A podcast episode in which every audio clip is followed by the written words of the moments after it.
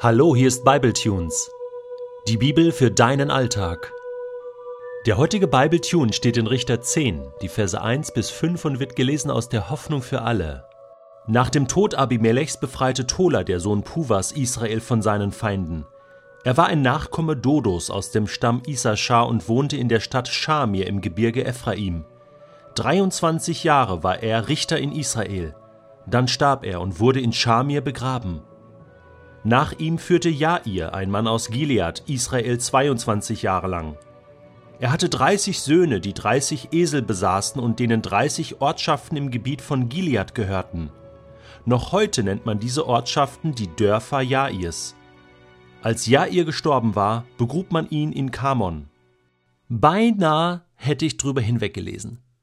Beinahe hätte ich einfach weitergemacht und diese fünf Verse in Kapitel 10 übersehen.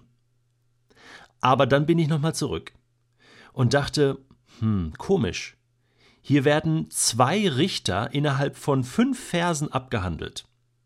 Und das Buch Richter ist ja so voller Action, so voller Bosheit, so voller Heldentaten, dass man das wirklich übersehen kann. Und das nicht nur, weil es hier so kurz und knapp steht, sondern auch so nüchtern, so nackt, so ohne großes Drumherum und Rambazamba.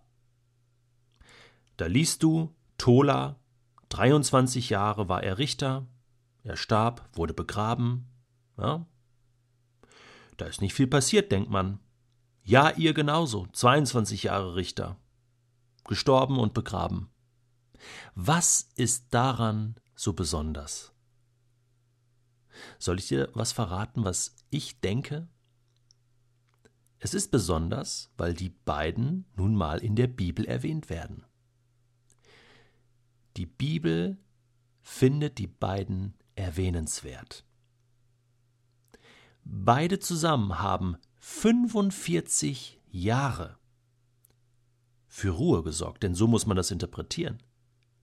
Denn das Buch Richter ist voll von und Israel tat wieder, was böse war in den Augen Gottes. Und so geht es dann auch weiter nach dem Tod dieser beiden.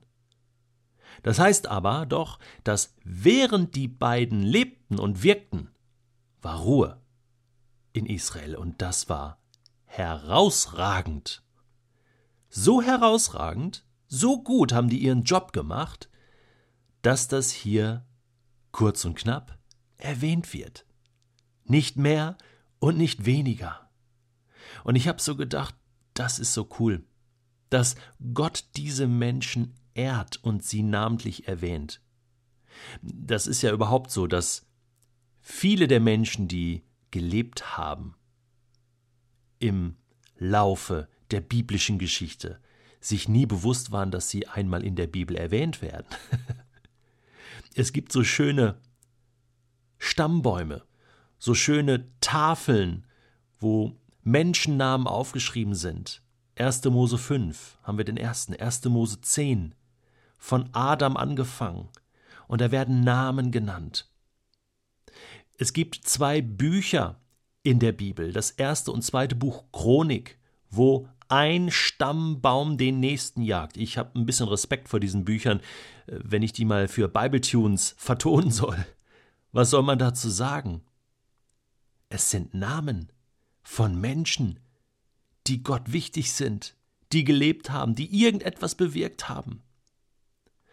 Es gibt für mich ein faszinierendes Kapitel im Buch Nehemia, das Kapitel 3. Muss man nachlesen.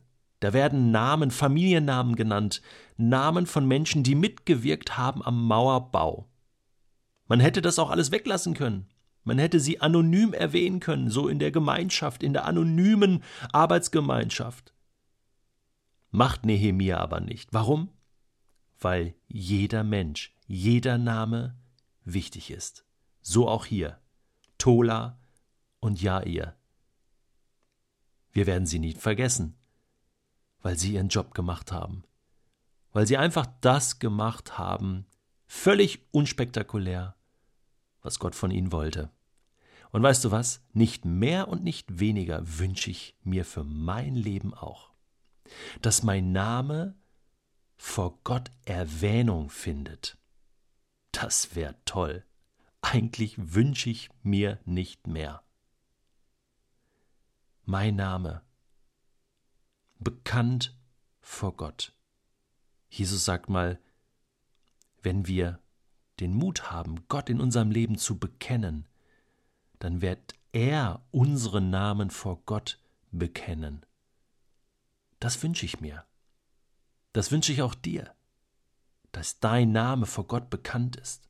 Es gibt einen Text in Offenbarung 20, den ich gefunden habe, wo es heißt, dass ja jeder Mensch einmal vor Gottes Thron erscheinen muss.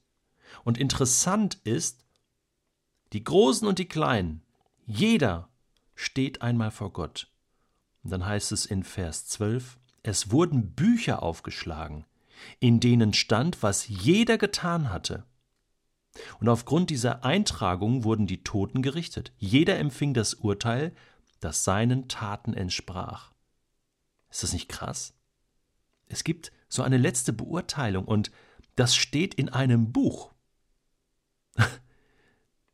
Ich glaube, Tola und Jair müssen sich keinen Stress mehr machen.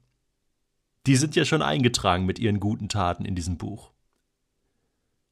Ich wünsche mir, dass auch ich dort eingetragen bin, mit ein paar guten Dingen, die ich gemacht habe. Oder einfach, dass da steht, dass ich ein Kind Gottes war, ein Kind Gottes bin und dass Gott mich liebt und dass ich alles dafür tue, Gott auch zu lieben und das zu tun, was er will. Und dann heißt es, und noch ein anderes Buch wurde geöffnet, das Buch des Lebens. Und es geht für diejenigen nicht gut aus, die nicht im Buch des Lebens eingetragen waren. Vater im Himmel, ich bitte dich für mich und meine Zuhörer, dass wir eingetragen sind im Buch des Lebens, dass du uns findest, unsere Namen. Und egal, was wir tun oder nicht tun, danke, dass du uns liebst